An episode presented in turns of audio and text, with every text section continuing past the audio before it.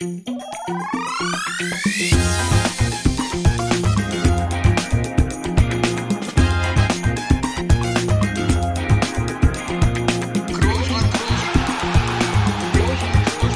man nicht leicht heben, über den drüber, rüber, weg, rüber, weg. Einfach mal luppen. So, da ist er. Und man muss sagen, wir haben, also alle Kinder schlafen jetzt fast. Also Felix, Felix seine, meine, Dennis seine auch eben ganz entspannt noch. Äh, wir haben uns hier zu später Stunde getroffen und wir freuen uns total, dass das jetzt geklappt hat mit unserem Weltmeisterkapitän. Und ja, MVP. Das ist immer noch sehr präsent. Dennis Schröder, Dennis, äh, danke dir, dass du dir hier die Zeit nimmst. Cool, dass du dabei bist. Ja, vielen Dank, äh, dass ich hier sein darf, ne? Sehr gerne. Es war ganz witzig, irgendwie eine paar Tage nach dem Finale hatte ich kurz mit dem Daniel Theiss geschrieben und, Mhm. und der schrieb mir, dass er das immer noch nicht realisiert hat. So, jetzt sind wir ein paar Tage weiter oder jetzt sind wir schon eine Woche oder zwei Wochen weiter. Wie sieht es bei dir aus? Ja, auch sehr schwierig, muss ich sagen. Also natürlich kommen sehr viele Leute hier in Braunschweig zu mir und, und gratulieren mir, aber es ist immer noch nicht äh, wirklich realisierbar. Also ich bin immer noch geschockt. Ähm, aber nichtsdestotrotz versuchen wir das Geschockt von dir natürlich. selbst. Ja, von uns allen. Also ich meine, 8-0 zu gehen in Ja. so einem in so einem Turnier ist schon echt Wahnsinn. ist krass, also wie wir gezockt haben. Ich habe mir auch alle Spiele nochmal angeguckt und das war schon echt wild. Geil. Ja, aber be bevor wir so richtig seriös werden, ne, muss ich nochmal auf eine Sache kommen. Digga, was ist das für ein Sixpack, ey? Habe ich gerade gesehen heute. Wie kann man zwei Wochen nach dem WM-Finale noch so fit sein, ey? Da hätte ich jetzt zwei Wochen durchgefeiert, da wäre nichts mit Sixpack, ey. äh, ja, wie gesagt, also wir trainieren schon sehr viel. Also mein Bruder und ich, er hat mich schon mit jungen Jahren immer mitgenommen und also man fühlt sich immer besser, wenn man ein bisschen Fitness macht am Tag. Da haben wir auch keine Pause gemacht nach der WM. Ich glaube, ich habe zwei Tage, zwei Tage Pause gemacht wegen Travel und so. Und aber dann waren wir direkt wieder im Fitnessstudio. Ja, nicht schlecht. Respekt, ja. Ja. Felix, wann warst du das letzte Mal dort? Das kannst du mich ich fragen, ja, aber ich fragen? kann dir keine genaue Antwort Ja. geben. Müsste ich in den Kalender schauen. Alles Äh, Trotzdem, Dennis, sag mal äh, so, was die so die letzten Tage nach dem Finale, jetzt ist noch nicht ganz so lange her, was, was da so alles passiert ist, die ganze Feierei, wie seid ihr zurückgereist, was habt ihr vor Ort noch gemacht, äh, so die Tage danach, was ging da so ab? Ja, also wir sind erstmal, ähm, ich meine, nach dem Finale, wo wir gewonnen haben, hatten wir erstmal so eine Feier mit dem DBB, so im privaten Kreis. Mhm. haben natürlich ein bisschen gefeiert, essen und äh, sind alle zusammengekommen und haben das natürlich abgefeiert. Da haben wir es natürlich selber noch nicht geglaubt, wirklich, ähm, so wie jetzt heute auch noch. Aber ähm, ja, da haben wir erstmal, wie gesagt, gefeiert. Ähm, Tag danach sind wir direkt nach Frankfurt geflogen. War auch 18 Stunden äh, der Trip und ich hatte ja meine drei Kinder dabei und meine Frau äh, zum Glück die Nannies noch. Ähm, das war natürlich hilfreich sind da angekommen und dann ging es ja direkt weiter mit dem Empfang. Und der Empfang, also wir hätten uns das niemals so gedacht, dass das wirklich so groß wird, Mhm. weil das, ich meine, in der Vergangenheit war es schon ein bisschen mager, sage ich mal, im basketballerischen Bereich und wir hätten niemals also gedacht, dass das wirklich so so ein Empfang wird und alle waren natürlich überrascht, aber auch froh, dass der Support da war, dass die Fans am Start waren und uns gefeiert haben. Ja, dann waren wir da für ein paar Stunden ein bisschen äh, Autogramme unterschrieben und dann von da aus sind wir dreieinhalb Stunden mit dem Bus äh, nach Braunschweig äh, geeiert. auch mit Kiddies noch und ja, dann sind wir endlich angekommen. Meine Frau hat extrem Migräne und äh, war angeschlagen. Ja, verständlich. Ja, aber dann, ähm, ja, den Tag danach war es dann schon, was soll ich sagen, nicht ruhiger. Also ich glaube, die letzten, letzte Woche, letzten zwei Wochen waren nicht ruhig, aber ähm, ich meine, da konnten wir so ein bisschen Sachen auspacken, die Familie sehe, meine Mom war ja nicht mit dabei. Mhm. Ja, die sind dann Mhm. alle zu uns gekommen und ja, dann am 15. hatte ich ja schon Geburtstag und da hatte ich ja auch die Eintragung äh, im, im, im Goldenen Buch äh, für die Stadt Braunschweig. Und ja, natürlich äh, der Empfang in Braunschweig äh, beim Altstadtmarkt. Und das war nochmal das drei oder vier oder fünffache von dem, was in Frankfurt war. Und das hat mir, ähm, wie gesagt, äh, der Support, die, die ganzen Leute, die am Start waren, das war ja schon echt, also wirklich geisteskrank. Also dafür, deswegen gehe ich halt auch immer wieder zurück nach Braunschweig, weil Braunschweig einfach Heimat ist und alle, äh, die in der Stadt sind, die schätzen das natürlich auch, ähm, dass sie jemanden haben, der in der NBA und deutsche Nationalmannschaft repräsentiert und ja, die haben natürlich an dem Tag sehr viel Liebe gezeigt. Ja, wir müssen natürlich festhalten, also Eintrag ins Goldene Buch der Stadt Braunschweig, das hat Felix in seiner Zeit nicht geschafft. Nee, das, das ist richtig. mit, dem, mit, dem Ab, mit dem Abstieg. Das ist richtig, knapp verpasst, den Eintrag. Da warst du recht weit von entfernt. Ja. Aber ich kann das bestätigen, was Dennis sagt. Also die Meinung über dich da in der Stadt in Braunschweig, das habe ich in dem Jahr schon mitbekommen. Da hatten oder haben schon halt eine sehr hohe Meinung von dir, auch schon deutlich vor dem WM-Titel. Also das kann ich auf jeden Fall bestätigen, dass du da immer ein sehr positives Thema warst in der Stadt. Das, das habe ich auf jeden Fall mitbekommen. Und deswegen glaube ich schon, also schon krass, wenn ein Einzelner dann so gefeiert wird in einer Stadt. Ich glaube, das hast du auch nur once in a lifetime, ne? Ja, ich glaube auch. Also, aber es, man muss auch schon ehrlich sagen, es waren immer, ob es positiv, negativ, also negativ war es auch sehr, sehr viel, auch in meiner, ich meine, die ne letzten zehn Jahre, die ich hatte, da war negativ, positiv alles dabei, ja. muss man auch schon ehrlich sein. Mhm. Aber nichtsdestotrotz, wie gesagt, also Negatives nehme ich natürlich als Motivation. Und äh, das braucht man natürlich auch. Hey, da braucht man. Aber ich glaube, wie gesagt, also nach dem WM-Titel, die, die in Braunschweig die haben ähm, wirklich, wie gesagt, nur Positives zu sagen mhm. und haben natürlich auch supported. Ja, total. Äh, wollen wir mal kurz äh, so die Zeit vor die WM gehen? Ähm, ist im Nachhinein ist immer leicht zu sagen, aber so vor der WM, was so, was hast du dir persönlich gedacht? Was ist drin mit der Mannschaft? War ja schon ambitioniert. Ihr habt eine gute EM gespielt letztes Jahr, habt eine gute Vorbereitung gespielt. Ähm, was war so dein persönliches Ziel in dem Turnier? Ich hatte so ein paar äh, Konvos mit Freunden da hat mir jemand, äh, Felix aus München, seine Stiefmutter ist krank geworden, wurde mit äh, Krebs äh, diagnostiziert. Und, mhm. äh, dann habe ich ihm geschrieben, weil er war auch so ein bisschen down. Und ich habe ihm gesagt, ey, wir holen, wir holen Gold für sie. So, weißt du, so das war von Anfang an mein Ziel. Hatte mit meiner Familie auch. Meine Familie war halt so, ey, ihr könnt es natürlich schaffen, aber es wird schwierig. Ja, ja aber natürlich wird es schwierig, in so mhm. einem Turnier äh, äh, Gold zu holen. Es wird jetzt nicht easy. Und dann ähm, die letzte Combo, die wir hatten als, als Team, das war in Okinawa. Da hat der Coach, wir hatten so, ich glaube, drei oder vierer Gruppen, da hat der Coach gefragt, so, was sind eure Ziele? Packt euch mal alle zusammen und schaut mal. Und ähm, das ganze Team, da waren wir uns auch einig, so alle haben gesagt, wir wollen Medaille gewinnen. Aber der Coach hat mich am Ende gefragt und sagt, ja, was willst du gewinnen? Das Einzige, was ich gesagt habe, ist Gold. Hm. Leute haben erstmal so ein bisschen geguckt und aber mit dem Team, wie ich schon gesagt habe, also das Team, wie wir spielen, wie wir als Team agieren, egal ob es gut läuft oder schlecht läuft, wir bleiben halt immer ähm, in der Mitte. Es ist, ähm, ist unglaublich. Und dieses Jahr, wie gesagt, das hat sich äh, natürlich ausgezahlt und das war schon mhm. Ähm, echt krass. Das ist, glaube ich, grundsätzlich so ein, so alles, was, was, was so erfolgreiche Mannschaften ausmacht, ne, dass sie irgendwie immer als Team spielen. Also du hast natürlich immer einzelne Leute, die dann Spiele entscheiden, besondere Aktionen machen, aber am Ende, am Ende habe ich mir das Gefühl, so Weltmeisterschaften oder richtig große Titel, egal ob im Basketball oder im Fußball, da hast du immer am Ende der Tage irgendwie ein funktionierendes Team. So, ja, das, das, ich mein, das ist einfach so. Du weißt das natürlich äh, mit am besten. Also im Endeffekt, also ich, ich bin nicht einer, der so rumschwätzt und sagt, ja, nee, Team als erstes und denke nicht so. Aber bei uns ist es, also ich meine, ohne ein Andy Obst, ohne ein Daniel Theils, ohne Joe Vogtmann, Thielmann, die ganzen, die in der Kabine sind, hätten wir keine WM geholt. Und natürlich hat man hm. die zwei besten Spieler, wie Sie gesagt haben, Franz Wagner und mich, aber ohne das Team dahinter hätten wir WM, also Weltmeister, wären wir nicht geworden. Und das ist einfach ganz klar. Aber die Teamchemie, wie wir sie dieses Jahr hatten, hatten wir halt noch nie. Und hm. ich glaube, das hat's natürlich ausgemacht. USA auch. Also ich meine, von der Qualität her hätten sie dreimal Weltmeisterschaft holen können, aber die waren halt ja. einfach kein Team. Das hat man halt von Anfang an auch gesehen. Ja, deswegen am Ende, ne, das ist ja das, was du sagst. Äh, ich meine, am Ende, die USA haben, haben drei Spiele verloren in dem Turnier, was eigentlich, wenn du guckst, eigentlich ja nicht möglich ist. Nicht möglich, oder schwer möglich ist, ehrlich. wenn du das halt als richtiges Team spielst, ne? Und ja. das war ganz klar. Und das ist das war ich auch, was Felix, glaube ich, meinte.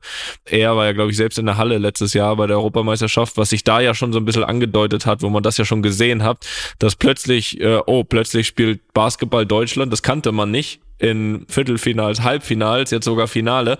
Das kannte man ja vorher nicht, ne? Vorher hatte man das Gefühl, okay, wir haben äh, vor zehn Jahren, wir haben Nowitzki und dann gucken wir mal, wie viel, ob er einen guten Tag hat oder nicht, ne? Und das Ja. war halt jetzt total anders und, und ich glaube, das hat auch die Leute mitgenommen und weiß auch nicht, was ihr für ein Gefühl hattet. Ihr wart sehr weit weg von Deutschland jetzt, da weiß man immer nicht, was so rüberkommt oder was ankommt bei euch. Wir hatten das damals ähnlich in, in Brasilien äh, bei der Weltmeisterschaft, aber, aber ich, man hat schon echt sehr, sehr viel gehört, gelesen, ungewöhnlich viel und das ist dann am Ende der Tage natürlich äh, euer Verdienst. Du persönlich, hast ja gesagt, äh, du persönlich und das war, glaube ich, auch wichtig, um Weltmeister zu werden, hast selbst ein überragendes Turnier gespielt. Da braucht man dir jetzt hier keinen Honig um den Mund, das weißt du selbst und das hast du ja auch schon ein paar Mal gehört, wahrscheinlich die letzten Ja. Tage. Was bedeutet für dich persönlich diese MVP-Auszeichnung? Weil du hast ja gesagt, es gab viel Positives, aber es gab vor allem auch aus Deutschland immer wieder auch mal Kritik. Was bedeutet dir das persönlich? Also ich wusste, wenn, also MVP mal zur Seite getan oder gepackt. Mhm. Ich wusste, wenn ich in Deutschland keinen Titel hole, werde ich nicht so respektiert, wie es jetzt ist. Ich wusste das von Anfang an. Ich habe das meiner ganzen Familie erzählt, Mhm. meiner Frau, meinen ganzen Freunden, weil im Endeffekt, also mit, ich weiß das ja auch beim Sport, äh, die Leute messen dich halt mit dem Erfolg. Ist einfach so. Und Klar. ich meine, Dirk Nowitzki ist ein Vierer, so andere Position als ich, aber ich wurde immer Hm. mit Hm. Dirk auf ein Level gepackt. Und ich meine, Dirk Nowitzki, ich meine, Mhm. wir wissen ja alle, wie gut er war, den Basketball verändert für die ganz Großen, also Vierer und Fünfer, dass er die Großen jetzt werfen können von outside. Ich meine, das ist sein Verdienst gewesen. Und ich meine, MVP Mhm. in den Finals plus, äh, ich glaube, in der Saison und noch die Meisterschaft zu holen, darüber brauchen wir nicht sprechen, wie great er war, also wie gut er war. Und seine Legacy, wie gesagt, ist auch schwer zu erreichen. Aber ich wusste, für mich, für meinen Namen, wird es nur respektiert, wenn ich Gold hole. Und Mhm.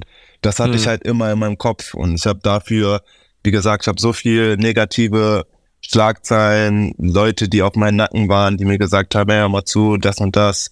Er spielt nicht zusammen, er macht das und das nicht. Buschmann hat ja sich jetzt entschuldigt äh, letztes Jahr.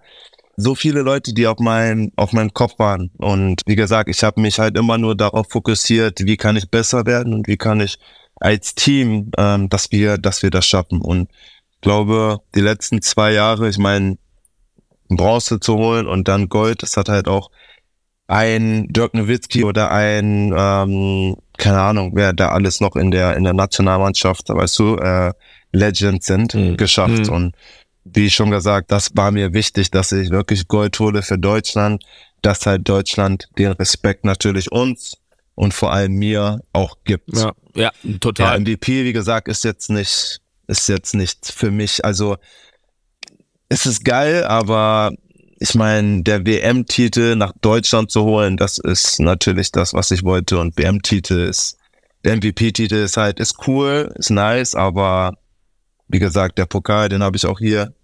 Das ist natürlich das Wichtige. Ja, ja, hol Da mal er doch. das Ding. er. Äh, aber das Ding. währenddessen auch sehr gut. Ja. Pass gut drauf auf. Ja, ja. Den kannst du schön mitnehmen in die USA, kannst du allen zeigen da. Nee, kann ich nicht mitnehmen. Ja, kannst Leider du nicht. Äh, die wollen den wieder abholen. Äh. die brauchen den, haben sie gesagt. Ja, der ist dann weg. ja. Müssen nach Toronto kommen. Selbst schuld. Aber das, was du eben beschrieben hast, ist ja total interessant. Glaubst du auch, dass dich dann auch nochmal dieses Amt als Kapitän von der Mannschaft zu einem besseren Spieler gemacht hat? Oder zumindest zu einem Spieler, der nicht nur sein eigenes Spiel in dem Sinne im Blick hat, selbst nur gut zu spielen, sondern der es verstanden hat. Es geht nur, wenn wir alle, es geht wirklich nur, wenn wir alle Topleistung bringen, nur dann holen wir Gold und nicht nur, wenn nur ich Top-Leistung bringen, dann wird es am Ende nicht reichen, weil das ist ja das so ein bisschen, wo man am Ende gesehen hat, den Unterschied, ne? Bei der USA, da hast du dann irgendwie gesehen, alles sind am Ende der Tage Einzelaktionen von Spielern mit großer Qualität und dann kommen sie immer auf ihre Punkte, aber, aber du hattest nicht das Gefühl, da denkt jetzt jemand daran, unbedingt Gold zu holen. Da hattest du das Gefühl, da denkt eher einer dran, äh, heute 40 Punkte zu machen. Richtig. So, und, und das hatte man bei dir halt nicht. Das war halt unfassbar mannschaftsdienlich. Du hast in einigen Spielen, wir haben sie alle geschaut, in einigen Spielen hast du, keine keine Ahnung, vielleicht nach fünf Minuten manchmal deinen ersten Wurf genommen, weil es einfach bis dahin nicht erzwungen war. Dann war, dann hast du halt den Pass gespielt, hast den Wurf nicht genommen, hast verteidigt und halt wie ein Kapitän halt. Hat dich dieses Amt einfach vielleicht auch nochmal besser gemacht mit der Verantwortung? Äh, natürlich ist viel Verantwortung, aber ich glaube schon mit jungen Jahren, wo ich auch bei der Nazio gespielt habe, ich glaube von den letzten neun Jahren, die, der Spielstil ist eigentlich immer gleich.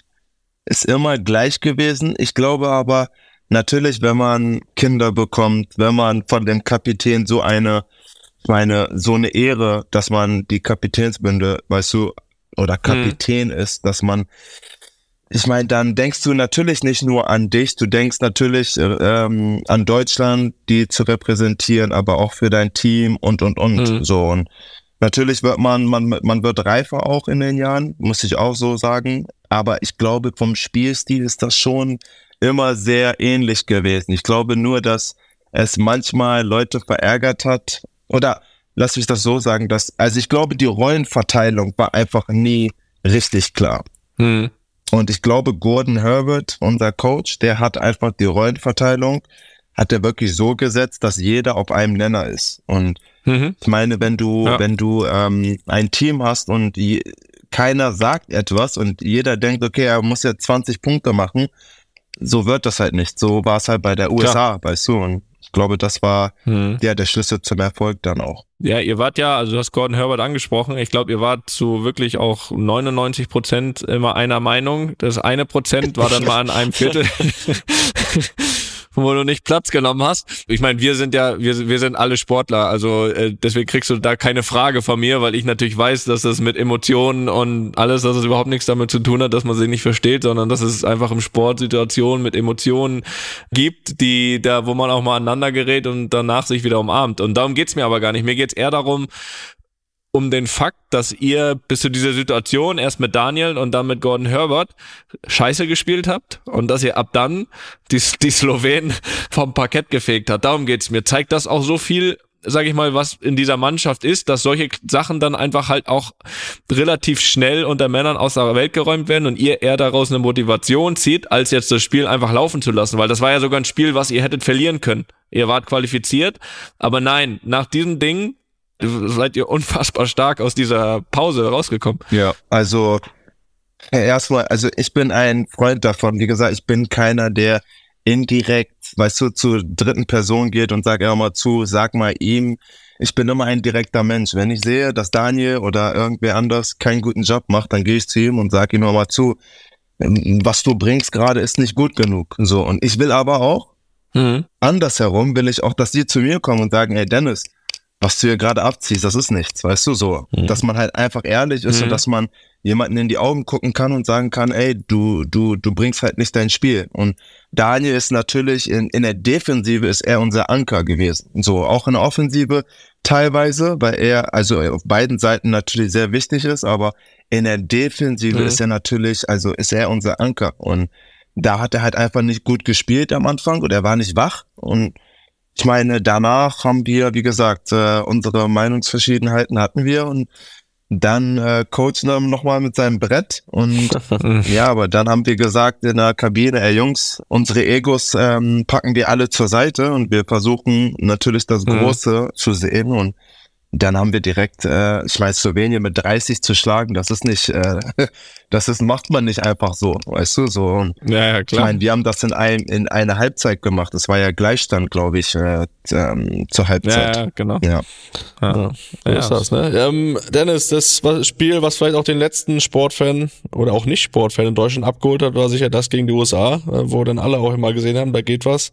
Wie besonders war dieses Spiel für dich, so als NBA-Spieler, der jetzt schon jahrelang drüben ist und ähm, das alles da auch vor Ort kennt? War das nochmal so ein besonderer Sieg auch für dich? Ich meine, auch gerade ja für Deutschland, äh, USA zu schlagen, da hat man ja vor paar Jahren im Traum nicht dran gedacht und äh, jetzt war es auf einmal realistisch. Warst du dir vorher auch sicher, dass es klappen kann? Ja, wir haben, wir haben ja gegen äh, USA, ich glaube zwei Wochen vorher haben wir äh, in Abu Dhabi gegen die gespielt und mhm. ich habe halt deren Ausstellung gesehen und ich habe gesagt, also deren Ausstellung ist jetzt nicht so, dass ich ähm, dass ich sage, okay, da ist jetzt ein LeBron James. Aus der Halle läuft ja, direkt. ein Jason Tatum, Curry und, und, und. So, da habe ich halt gesagt, ey, die kann man packen. So, natürlich sind das trotzdem noch All-Stars und gute Spieler. Aber nichtsdestotrotz, also wir können die packen. Und dann haben wir in Abu Dhabi das erste Mal gegen die gespielt und waren 33 oder 34 Minuten, von 40 Minuten waren wir überlegen, auch mit 10, 15 Punkten immer geführt. Und dann hat aber äh, Anthony Edwards, Mhm. ähm, hat da mal ein bisschen aufgedreht und hat das Spiel dann für die gewonnen. Aber ich wusste, hätten wir das Spiel gewonnen in Abu Dhabi, dann hätten wir nicht so eine BM gehabt, wie wir es hatten. Und ich habe gesagt, zu allen in der Kabine ist es gut, dass wir das Spiel verloren haben. Aber wenn wir die nochmal treffen, gewinnen wir das Spiel definitiv. Und ja, das war einfach die Message. Jeder wusste dann von da aus, ey, wir haben eine Chance bei der BM, weil wir halt wirklich sehr, sehr close gegen USA, die Titelfavoriten, ähm, gespielt haben. Und Absolut. und ja, das Spiel äh, bei der äh, beim Halbfinale dann muss ich auch sagen, wo wir angefangen haben, ich habe halt gesehen, die Doppelmilch, die Trippelmilch schon teilweise und versuchen nicht, dass ich den Ball bekomme, wenn sie scoren und wusste halt, ich brauche meine Teammates und Klar. immer wenn wir dann äh, gute Verteidigung gespielt haben und dann in Transition waren, dann habe ich versucht direkt Andy und Franz zu füttern und Franz war halt direkt von Anfang an aggressiv und das ist, äh, warum wir das Spiel, glaube ich, gewonnen haben. Ähm, weil er alles ge also geöffnet hat für uns Mhm. auf, auf dem Spielfeld. Und ähm, ich konnte dann aggressiv sein, konnte meine Jungs finden. Und Andy mit seinen offenen Dreiern und auch die Pässe, ich glaube, er hatte sechs Vorlagen in dem Spiel. Und das war einfach ein kompletter Team-Effort. Daniel mit 21 Punkten und 8 Rebounds, glaube ich. Vogtmann auch sehr, sehr wichtiger Wurf im vierten Viertel. Von der linken Corner waren wir nur mit vier vorne, glaube ich. Da haben sie einen One gemacht und er hat dann Dreier geschmissen, waren wir plus sieben. Ja, wie, wie ich schon gesagt habe, Thielmann mit einem sehr krassen Rebound, äh, den er dann Putback gemacht hat. Das war, wie gesagt, also einfach ein perfektes Spiel vom, vom Team. Und Mhm. ich glaube, wie gesagt, jeder hat dran geglaubt, jeder wusste, dass wir das machen können und wir haben halt von der ersten Sekunde an gezeigt, dass wir das bessere Team sind. Und dann hat der Andy Ja. Obst den Halliburton noch in die, ins Kino geschickt, ja. Das war das Highlight am Ende. Ach du Kacke, ja, ja, ja, das war, das war, das war, Ach du Kacke. also, Andy, muss ich sagen, ehrlich, ne, der vor vier, fünf Jahren hat der, der Typ hat also nur geworfen, er konnte nur werfen. Ja. Er konnte nicht aus dem Screen kommen und weiter dribbeln. Das ist kein Disrespect, aber das ist einfach die Realität. Und jetzt, dass er jetzt so, also ein also kompletter Spieler ist, der kann Floater, der kann Vorlagen für die andere machen, LEU-Pässe, Dreier werfen und den Dreier da, das, ähm, also das ist sein bester Moment, glaube ich, in seiner Karriere und wird auch immer so bleiben. Hätten der den nicht getroffen, dann hätten wir wahrscheinlich das Spiel sogar verloren. Aber weil wir nur plus eins waren, Ja, mit dem Dreier waren wir plus vier. ja, das war. Das war ein sehr, sehr, sehr, sehr wichtiger Dreier. ja, ja, das, den, den haben wir alle gesehen. Den habe ich mir noch 20 Mal angeschaut danach, die Aktion. Das äh, auch. werde ich auch noch, auch noch ein paar Mal machen. Ja, dann war das Finale, Dennis. Ähm, ich mein, du hast ja auch mal deine Routinen vor dem Spiel äh, an so einem Finaltag. Hast du es beibehalten oder hast du da irgendwas Besonderes gemacht? Nee, auch, also meine Routinen, die bleiben immer gleich. Ich konnte aber in der, in der Nacht konnte ich nicht gut pennen. Ich habe so voll überlegt die ganze Zeit. Ich habe gesagt, oh, ich habe immer nach dem Spiel schon überlegt. Es war nachts bei uns, aber ich habe schon gedacht, okay, ey, können wir das Spiel ich habe das schon so so in meinen Augen gehabt, Mhm. okay, wie wir die Trophäe oben haben und einmal, wenn wir verlieren sollten, wie ich in der Ecke liege und heule, weißt du, so. Das war so ein bisschen so ein bisschen crazy und ähm, konnte nicht pennen.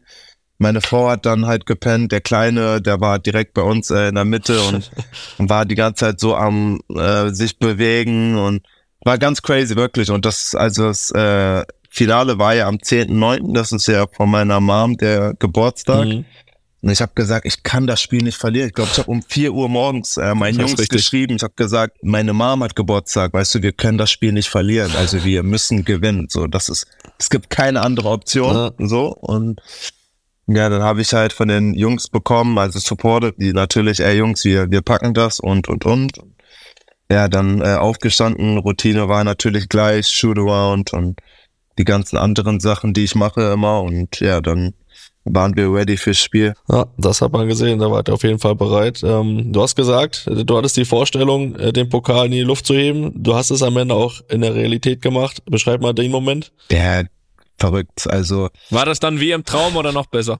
ja, aber ich glaube, das war, also, ich meine, ich, ich denke, ich träume noch. Das ist ja das Verrückte. Ich Ja. denke immer noch jetzt heute, dass ich träume, weißt du, deswegen, das alles, was ich jetzt, also dass ich das so erleben kann. Ich meine, der, die Trophäe ist einfach hier, so weißt du. Und auch, dass ich in der NBA seit zehn Jahren bin und so, das ist so, das ist nicht, wie ich aufgewachsen bin, das hätte nie, also wirklich keiner gedacht aus Braunschweig, dass ich das wechsle, also Mhm. in die NBA schaffe, Ja. dass ich jetzt Weltmeister bin, letztes Jahr Bronze und da den Moment zu haben mit meinen Teammates, das war natürlich nach meinen ähm, Kindern, die geboren sind, das Beste in meinem Leben. So, also das war, Ja, klar.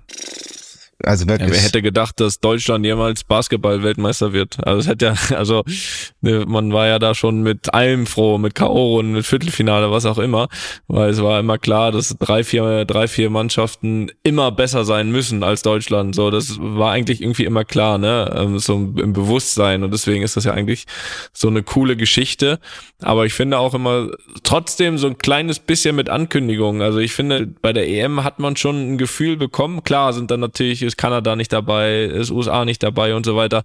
Aber darum geht's ja auch gar nicht. Es geht ja darum, wie Deutschland besser geworden ist plötzlich über die Jahre, ne? Und das war da ja total schon zu sehen und zu spüren und auch irgendwie dann doch so ein kleiner Hype ähm, auch in Deutschland damals ausgelöst und jetzt natürlich noch mal mehr und das ist das ist einfach cool zu sehen. Also auch wir ja Felix und ich als Basketball-Fans, die ja eigentlich doch dann irgendwie zu 90 Prozent, wenn dann NBA schauen und weniger in Europa, und jetzt auch nicht bei, das gebe ich ehrlich zu, auch jetzt nicht bei jedem Spieler von eurem Kader genau wussten, okay, der eine spielt äh, dann da bei Bayern, der andere spielt dann da in Europa.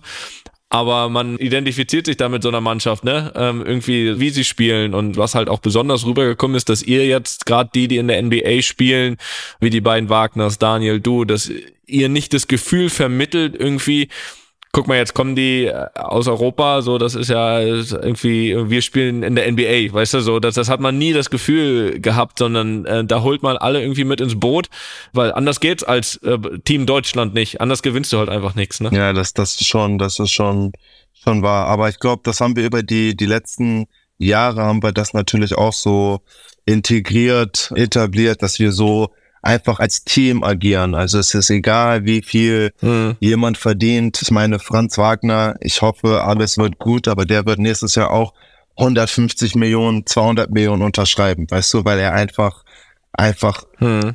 heftig ist mit 22, weißt du, so, das ist so, ähm, Mhm. aber er ist einfach unten geblieben. Alle in der Kabine wissen ganz genau, okay, ey, ich habe so und so viel Geld, aber jeder weiß halt, ey, wir sind, Ende des Tages sind wir Brüder, weißt du, wir sind alles, alles Mhm. nur Menschen. So, ähm, natürlich ist es geil, dass Ja, man genau zu, Toni. So macht man das. gutes, gutes Geld verdient, so, aber das ist halt krass. Aber Dennis, sag mir einmal kurz, du hast Franz gerade angesprochen. Ich habe letztes Mal die These aufgestellt, der wird auf jeden Fall All-Star äh, in seiner Karriere. Kannst du mich da unterstützen? Ja, also wenn er es nicht schon nächstes Jahr wird. Also ich glaube, wenn er, wenn er oder wenn sie so spielen, wie sie es gemacht haben, Ende der Saison mit äh, Orlando Hm. und die halt wirklich an den Playoffs kratzen, dann kann er das auf jeden Fall schaffen. Also Ja. da habe ich keine Zweifel. Aber natürlich musst du, äh, Basketball ist ein, äh, ist ein Teamding, da müssen die natürlich auch äh, Spiele gewinnen. Ja.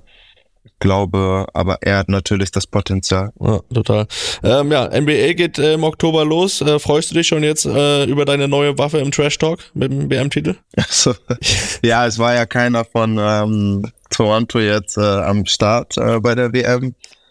Aber es ist natürlich auch mal, ist auch gut, dass der, der Respekt einfach den äh, Leute dir dann zeigen. Also Liborn hat direkt angerufen, AD und die Ja. haben halt ähm, alle aus der, aus der NBA haben natürlich Respekt gezeigt und so sollte das auch sein. Also ich glaube für alle, die haben halt gesagt, ja, Andy Obst, ich weiß, wer Andy Obst ist, aber ja, nach dem Spiel weißt du natürlich dann, wer Andy Obst ist. Und Fruit, Fruit. im Endeffekt muss man halt jeden respektieren, weißt du, der, ähm, der in der äh, in der Nationalmannschaft spielt äh, bei Deutschland. Und Ja. ja, ich, ich, ich freue mich natürlich rüber zu gehen, aber es ist natürlich ein komplett neue Saison Ja. und ähm, neues Team auch. Und im Endeffekt die, mit der Weltmeisterschaft äh, kann ich da jetzt auch nicht viel punkten. Ich muss mich natürlich auf die Saison konzentrieren und genauso weitermachen, weil ich Ja. habe natürlich auch noch Ziele ähm, als Spieler und die will ich natürlich weiter ähm, verfolgen. Ja, du gehst ja jetzt zu den Raptors nach Toronto. Wie ist jetzt dein Fahrplan, bis, äh, bis die Saison losgeht? Wann gehst du rüber? Musst du noch was, musst du Umzug organisieren? Äh, wie sieht das aus? Genau, ich habe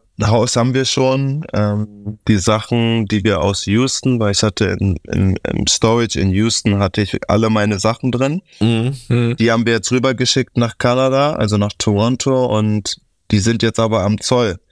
Ich habe jetzt, eigentlich hätte ich nur unterschreiben können. Ähm, die haben aber jetzt irgendwie einen Weg gefunden, wie ich über DocuSign ähm, die Sachen ähm, freigeben kann. Okay. Und ähm, jetzt packen sie die alle ins Haus. Das heißt, die Das heißt, die Transition haben ist, die haben es gar nicht bis nach LA geschafft, die Sachen. Nee, nee, nee, nee, weil es war Übersprungen. Ich mein, Übersprungen. Ja, das, das habe ich übersprungen, weil ich habe ja auch ähm, in LA habe ich ja gekauft auch und da habe ich äh, vermiete ich ja auch ähm, mein mein Haus äh, und das halt auch mit Möbel, weißt du und wo ich in Boston war, haben wir Möbel gekauft und die haben wir dann, wo wir getradet worden sind, nach Houston gebracht Hm. und die waren dann die ganze Zeit in Houston, wollten wir auch nicht äh, anpa also anfassen. Und jetzt Mhm. aber, weil wir wissen, wir gehen nach Kanada, haben wir sie ähm, ja rüberfliegen lassen. Also klar, wir kennen ja alle irgendwie so ein bisschen, haben auch hier im Podcast ja mit Dirk zum Beispiel schon mal besprochen. Er, er war ja auch ein Typ, der irgendwie dieses brauchte, diese Gewohnheit, dieses ewig in Dallas und dann nachher natürlich Frau und Kinder und so weiter und dieses, ich glaube, dieses ständige getradet werden, das wäre, glaube ich, nicht sein Weg gewesen, wo er sich mit wohlgefühlt hätte. Ähm, jetzt mal bei dir Hand aufs Herz. Ich meine, du hast ja auch vorhin davon gesprochen, Frau, Kinder. Ähm, hattest vor allem eine Top-Saison in Los Angeles. Also manchmal ist es ja dann so, wo du dir denkst, okay, cool, äh, Neuanfang, weil hier hat's nicht funktioniert, aber das war ja bei dir nicht so. Also ihr seid äh, bis in die Conference Finals gekommen, was ihr euch, weiß ich nicht, ihr euch selbst vielleicht, aber was euch während der Saison gar nicht so viele zugetraut hätten, glaube ich, mit der mit der Bilanz am Ende. Da gab's ja schon Auf und Abs äh, während der Saison. Und vor allem hast du eine super Saison gespielt, eine super Rolle. Man hatte das Gefühl, dass du da richtig Spaß hast, auch in dem Zusammenspiel mit LeBron und so weiter. Wärst du am Ende der Tage einfach auch gern geblieben? War das einfach ein, äh, du hast eben auch gesagt, ein Haus gekauft dort. War das einfach auch irgendwie ein, nach vielen Wechseln ja auch schon ein Ort und eine Mannschaft, wo du einfach auch gesagt hättest, boah, hier ist eigentlich schon geil? Ich, ich, ich mag einfach keine Miete bezahlen, das ist das Erste. Weil Miete bezahlen, das ist das Schlimmste, was du machen kannst. Also äh, und ist das der ähm, Hauptgrund. Der, wer die, ähm, die Zahlen und äh, die Summen kennt von äh, Miete in LA, ähm, da würdest du natürlich einfach so viel Geld in den Sand setzen. Das ist erstmal die erste Sache, warum ich gekauft habe in LA. Aber natürlich mit LeBron James, AD, mit allen, mit denen ich gespielt habe, zu spielen, das ist eine, eine Riesenehre. Du kannst so viel lernen und habe ich auch gelernt. Äh, aber für mich ist es wichtig gewesen, und das habe ich auch vor der LA-Saison gesagt, dass ich auf jeden Fall ein Team mal brauche, so wie ich das in Atlanta hatte, wo ich halt wirklich, so wie bei der Nationalmannschaft, wo ich halt wirklich nicht der Anführer bin, aber derjenige, der die ähm, Set Plays callt oder der, also einfach der Spielmacher, weißt du, der halt Mhm. wirklich die Leute in Mhm. Szene setzt. Und das war mir so wichtig, weil ich halt noch ein paar Sachen zu pupen habe in der Liga. Und ich hoffe, dass, äh, so wie es jetzt ist mit dem Coach auch, freue ich mich, dass das auch so kommen wird und freue mich natürlich auf die Saison, weil, Mhm. ja, wie gesagt, ich, ich fühle mich sehr gut. Auch das Team ist sehr, sehr talentiert. Sehr viele, die auch den Spielstil haben wie ich, auch in der Verteidigung und ähm, in der Offensive auch. Und ich glaube, dass wir da auf jeden Fall auch sehr viel erreichen können, wenn wir als Team zusammenkommen. Hm. Ja, das wird interessant, auf jeden Fall. Das wird interessant zu beobachten. Wir werden auf jeden Fall wieder dabei sein. Äh, du hast ganz kurz gerade LeBron schon angesprochen. Man hat ja immer, das eine Bild ist ja immer so ein bisschen von außen, das andere ist, wenn man mit ihm zusammenspielt. Deswegen ist es natürlich interessant von dir zu hören. Ist das dann auch so jemand, der ähm, wir haben über Team USA gesprochen, jetzt bei der WM. Wir haben über euch gesprochen. Er ist ja natürlich jemand, der raussticht, gar keine Frage. Also mit dem, was er immer noch macht, mit dem, was er geleistet hat schon.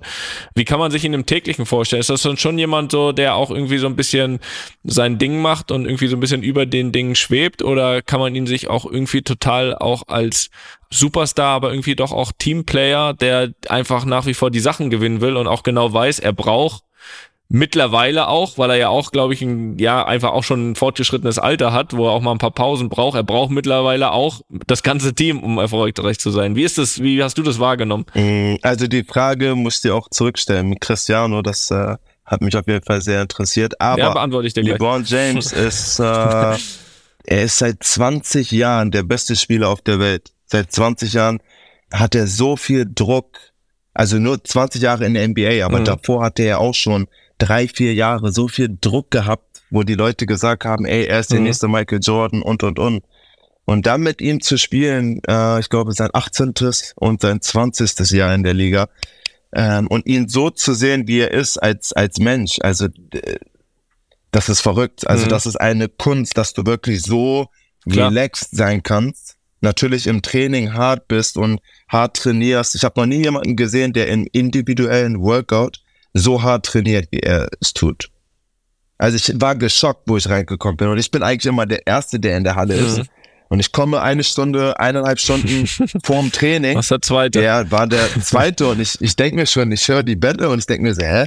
Jemand ist schon auf dem Feld und ich sehe ihn ohne Shirt und er ist da, also sein, wie schnell er diese ganzen Übungen macht, das ist also wirklich, also inspirierend, aber auch also verrückt zu sehen mit seinem Alter, 38 und ähm, er bleibt halt einfach Mhm. immer am Ball, wie viel er Behandlung und Treatment macht, die Icebags am Morgen, Mittag, dann nochmal Nachmittag, Abend, das ist unglaublich. Also das, also so viel, wie ich äh, von ihm gelernt habe in zwei Jahren, das ist schon ja Wahnsinn. Und ähm, ja, wie gesagt, also wie cool er auch ist als Typ, spielen Karten, sind immer, wenn wir äh, Away Games sind und wir keine Ahnung nach Golden State geflogen sind, dann sind wir alle zusammen im Zimmer, spielen Karten, Mhm. sind alle zusammen und Mhm. wie gesagt, also ich weiß nicht, wie es ist, also, aber er ist 20 Jahre der beste Spieler auf dieser Welt und dass er so relaxed ist, ist schon also sehr, sehr, sehr, sehr krass und so cool ist vor allen Dingen. Ja. Das, das habe ich so noch nie gesehen. Ja, vor allem ist es ja auch irgendwie ein, ist es ja immer gut und das habe ich auch immer allen gesagt bei Cristiano, ne? Du hast natürlich irgendwie so als Fan oder auch hast du ein Bild von außen Mhm. und Cristiano ist ja auch jemand, der natürlich auch äh, speziell ist, der polarisiert, der äh, irgendwie auch äh, nach außen natürlich ein gewisses Bild abgibt oder abgeben will. Und ich habe aber immer allen gesagt, bitte ver vergesst nicht, was der dafür macht. Also am Ende natürlich fährt er mit seinen Lam drei Lamborghinis da und zeigt das und dann noch eingekauft und zeigt seine Garage. Ist ja alles schön und gut, kann man machen, muss man nicht, das, das muss jeder für sich selbst entscheiden. Aber wie ist der da hingekommen, dass der sich diese zehn Lamborghinis da hinstellen kann? Und das ist das, und das ist, das ist, glaube ich, das, was die vereint, was du auch gerade bei LeBron beschrieben hast. Dieses Trainingsbesessen zu sein, dieses immer der Beste sein zu wollen, für sich sei, für sich selbst auch sein zu müssen, aber nicht dann einfach nur zu sagen, ich will das sein, sondern auch sein Leben quasi danach zu richten. Dieses Trainieren, dieses immer, ja, der, der war nicht zufrieden, wenn es im Spiel 4-0 stand und er erst zwei Tore gemacht hat. War der völlig unzufrieden, weil der sein drittes, sein viertes, sein fünftes Tor machen wollte. So und diese diese Besessenheit, glaube ich, das ist das, was dann die Jungs auch dahin bringt, wo sie sind. Das, das ist einfach so. Ja, ist ja. krass. Das ist eine, ist eine, ist eine ganz klare, ja, Parallele auch dann zu LeBron, wie du das beschreibst. Das ist ja auch das, was, was keiner sieht, ne? Ähm, Du siehst dann, wie er mit 38 noch die Spiele macht und fragst dich wie und dann ist es natürlich interessant zu hören, ja, weil das kommt ihm nicht zugeflogen, sondern, Das, das sondern ist das, da, was da, Leute da denken, investiert er. Ne? auch bei dir, bei mir. Leute denken, ja, wir schießen mal Tore oder wir. Es ist nicht easy. Leute sagen, ja, du packst doch nur, nur einen Ball in den Korb. So, ja, aber alles andere, was mit sich kommt, Ja, das ist, das ist, das ist nicht für jeden. Und äh, es können auch nicht viele, weißt du, und deswegen ähm, Leistungssport so zu betreiben, Ja, vor allem für so lange Zeit, ne? Vor allem für so lange Zeit, Ja. so, so konstant lange auf einem hohen Niveau zu bleiben. Äh, Mal eine gute Saison, vielleicht auch mal zwei. Richtig. Das können viele, Richtig. aber dann mal so 15 Jahre, das, ist, das, ist, eine andere Geschichte. Ja, ne? das ist nicht normal. Hat man, wo du gerade Lamborghini gesagt hast, hast du deinen Ferrari noch? Ja, ne? Okay, das wollte Ja. ich nochmal. Hab ich noch. Wollte ich nur noch mal sicherstellen, dass wir das hier auch nochmal gehört noch. haben. Gut. Ja, habe ich noch. Ja, natürlich. Ja, habe ich mir auch mehr als verdient. Ja, Dennis, was hat, Äh, du hast da auch so einen goldenen irgendwas. Jetzt sei einmal ehrlich, da wurde von der Polizei angehalten wurdest. Was, was, weil sie Nee, dachten, dass du das war geklaut. nicht mal- war das das mit war- dem? das war Oder war es ein der. anderes Auto? das war ein anderes Auto. Ich Also, hab, guck mal, das äh, Goldene, das Okay. war auch so krass. Das war in Atlanta, ne? Ich war in Atlanta und hab also mein also Autotyp, der hat ähm, so einen Laden gehabt, wo er so Folie so foliert hat und der hat äh, mir gesagt, ey, ich habe eine geile Farbe für dich und so. Und da hab ich gesagt, okay, krass. Dann hat er mir dieses Gold gezeigt und äh, wo ich das gemacht habe und ich war ja in Atlanta und Atlanta ist ja einfach komplett anders als Deutschland. Also ich meine, die Leute zeigen und das ist auch in Mhm. Ordnung. Da habe ich mir gedacht, okay, ich bin jetzt zwei Jahre, drei Jahre da, mache ich mal Gold. in Deutschland, ich habe Bild, Bildzeitung gesehen, ich habe überall, überall in äh, Deutschland habe ich dieses goldene Auto gesehen und ähm, ja, wie gesagt, Leute haben mich da deswegen gejudged und das fand ich halt nicht so cool. Aber ähm, das in LA. das war halt der einzigste Auto in Deutschland, was so aussah, ne? ja, da gibt kein zweites, ich, mein, ich, ich, ich, was in hatte, ich es aber nicht in Deutschland, erstens. Und Obomoyang hatte ein goldenes Auto und der hatte das in Deutschland. Und da weiß ich nicht, ob Leute was gesagt haben, aber der hatte das auf jeden Fall, das weiß ich noch. Äh, Ein goldenes Auto. Jetzt seit zwei Wochen kannst du es auch in Deutschland machen. Ja, ich glaube auch. Jetzt kannst du das, jetzt kannst du Jetzt ist der Zeitpunkt da. Jetzt Nein. ist genau der richtige Zeitpunkt. Den habe ich aber leider nicht, äh, leider nicht mehr. Aber jetzt natürlich, ich bin 30 und ähm, ja, wie gesagt, habe drei Kinder und denke natürlich auch anders. Natürlich sind Schwarz-Gold immer noch meine geilsten Farben und meine Lieblingsfarben, aber ähm, so ein Auto in komplett Gold würde ich nicht nochmal machen. Sehr gut. Ist jetzt halt auch eher ein Cadillac als ein, als ein Lamborghini oder Ferrari oder so jetzt. Ne? Kein, kein, mit zu drei wenig Kindern, Platz. ja, da. mit drei Kindern muss man äh, sich überlegen, was man sich, äh, was man sich holt, ne? So ist das Ja, wohl. Dennis, das. eine Frage noch äh, von uns äh, Richtung Basketball. Du weißt vielleicht, dass wir so ein bisschen das mit den Mavericks halten. Das heißt, Ein bisschen ist gut. äh, ja. Kannst du uns Hoffnung geben, dass wir dich auch nochmal sehen? Äh, in Blau und Weiß? Uh, in Dallas? Mhm. Ah, Ja, komm, Schröder, Doncic, Irving, das, Ja gut, das hätte du schon das- was. Ja, aber ein da wird schwer mit den Backcourt. Set-Plays, äh, die durchgängig zu machen. die letzten fünf Jahre, muss ich sagen, die letzten fünf Jahre habe ich, äh, mit wem habe ich angefangen? Russell Westbrook, Paul George. Mein zweites Jahr Chris Paul, Shea von OKC. Dann ähm, drittes Jahr LeBron James, Anthony Davis. Viertes Jahr Jalen Brown, Jason Tatum. Und dann wieder fünftes Jahr LeBron, AD, Austin Reeves, D'Lo. So Ja. jetzt äh, nach fünf Jahren, mit wie viel Hall of Famer ich gespielt habe, ich würde, also ich, wenn ich es mir wünschen könnte und ähm, also selbst ermöglichen könnte, würde ich lieber Toronto entscheiden und äh, nicht zu irgendeinem Team gehen, wo es zwei, drei, vier, fünf vielleicht. Ähm, Wen müssen wir abgeben dafür? Das ist ja die Frage. Wen müssen wir abgeben? Das machen wir. Ne, Marc auch anrufen später. Marc. oh, ja, also wie, wie schon gesagt. Also, Ja, da muss doch Dirk auch mal, Dirk muss doch auch mal anklopfen. Also, ja, ich habe schon, ich sag mal so, außer Luca sind alle, sind alle verkäuflich. ja, Luca ist äh, echt also Top 5 Spieler der Welt. Also das, wie gesagt, der, der ist Mhm. echt krass, ähm, was er auch in der Liga macht immer. Und das ist also, ich, ich verstehe es nicht. Also die Nummern, die er in einem Spiel macht, das, also das machen manche nicht in drei, vier Spielen. Hm. Der hat letztes Jahr ein Spiel gehabt mit 60 Punkten, glaube ich, 20 Rebounds oder 10, Mhm. ja, 20 Rebounds und keine Ahnung, wie viel ist das? Also, das ist ja nicht normal. Das war ein Triple-Double mit 60 Punkten, glaube ich. Und Ne? der Typ ist 24. Ja, also, Aber es war mit, ich glaube, es war mit Verlängerung und hat er doch noch in der regulären Spielzeit das Ding noch extra an den Ring Ja, geworfen, und um, den, um den Rebound reinzuwerfen zum. Das- aber das musst du war- natürlich ja, auch das können. Ne? Aber wir geben die Hoffnung nicht auf.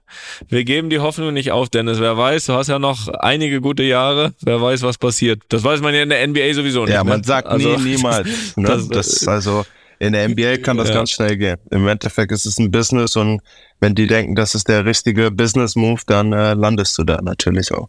Ja, Ja. definitiv. Okay, wir werden mit, äh, werden mit Mark Cuban dann nächstes Jahr nochmal in die Verhandlung treten. Dennis, wir, wir, haben, wir haben dich ja hier angekündigt und wir haben, äh, wir haben noch zwei Fragen von Hörern von uns, äh, die das interessiert und dann äh, können wir auch alle ins Bett gehen. Okay. So. Hi Dennis. Und da ist so die Frage, wie du nach einem Spiel runterkommst. Also bei mir ist das ganz schwierig, ehrlich gesagt. Also ich bin da immer noch ewig wach, äh, was mir manchmal zugute kommt, weil ich dann noch NBA-Spiele gucken kann nachts. Aber wie machst du es nach dem Spiel, wenn du quasi, ja, irgendwie Adrenalin ja noch da ist und so? Wie bringst du dich da runter, um schlafen zu können? Boah, also nach dem Spiel ist es für mich auch sehr schwierig. Äh, vor allem, wenn du halt ein richtig äh, so Overtime-Spiel hattest und du dann am Ende mhm. gewonnen hast, so dann Klar. willst du es natürlich abends noch genießen und äh, bist natürlich mit deiner Familie, die Kinder sind schlafen, aber deine Frau lebt ja auch noch mit ein, ein paar Freunden zusammen, die da mhm. sind und am Start sind und das versucht man dann zu genießen. Natürlich macht man seinen Recover, äh, Recovery Plan, also meine mhm. Behandlung noch zu Hause dann mit Stretching und ähm, Flaschen, also Massage. Und dann, ähm, ja, wie gesagt, äh, versucht man den Abend ein bisschen ausklingen zu lassen und ein bisschen äh, runterzukommen und zu chillen mit, sein, mit, sein, äh, mit seiner Familie. Wie ist es bei Back-to-Back? -Back? Ja, genau, das würde mich auch interessieren. Also wenn ihr nächsten Tag wieder spielt. Ja, das ist also, ich, weil wir haben dann, wir haben am ersten Spieltag haben wir dann äh, Shootaround. Das ist ja um mhm. 10 Uhr morgens. Da haben wir so ein bisschen mhm werfen und ähm, wir reden über das gegnerische Team. Und dann spielen wir und dann den Tag danach, beim zweiten Spiel, haben wir kein Shootaround.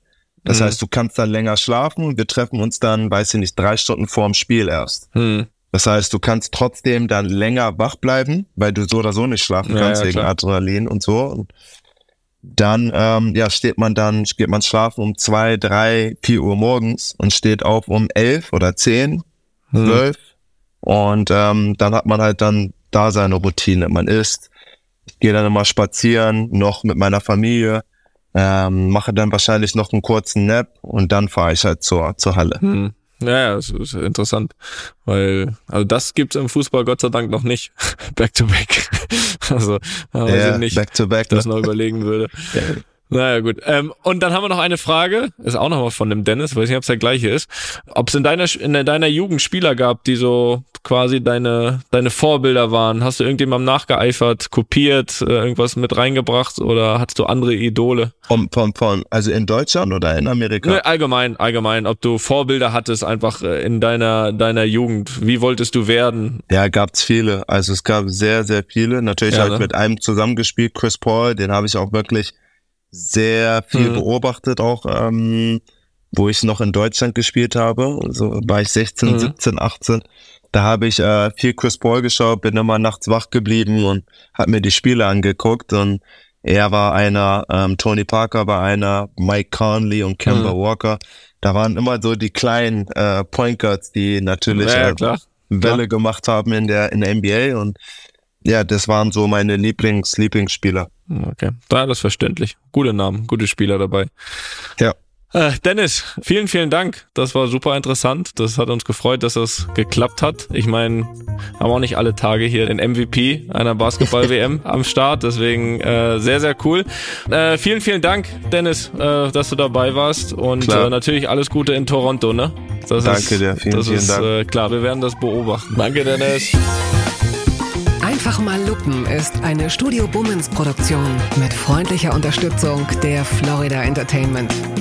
Neue Folgen gibt's immer mittwochs, überall, wo es Podcasts gibt.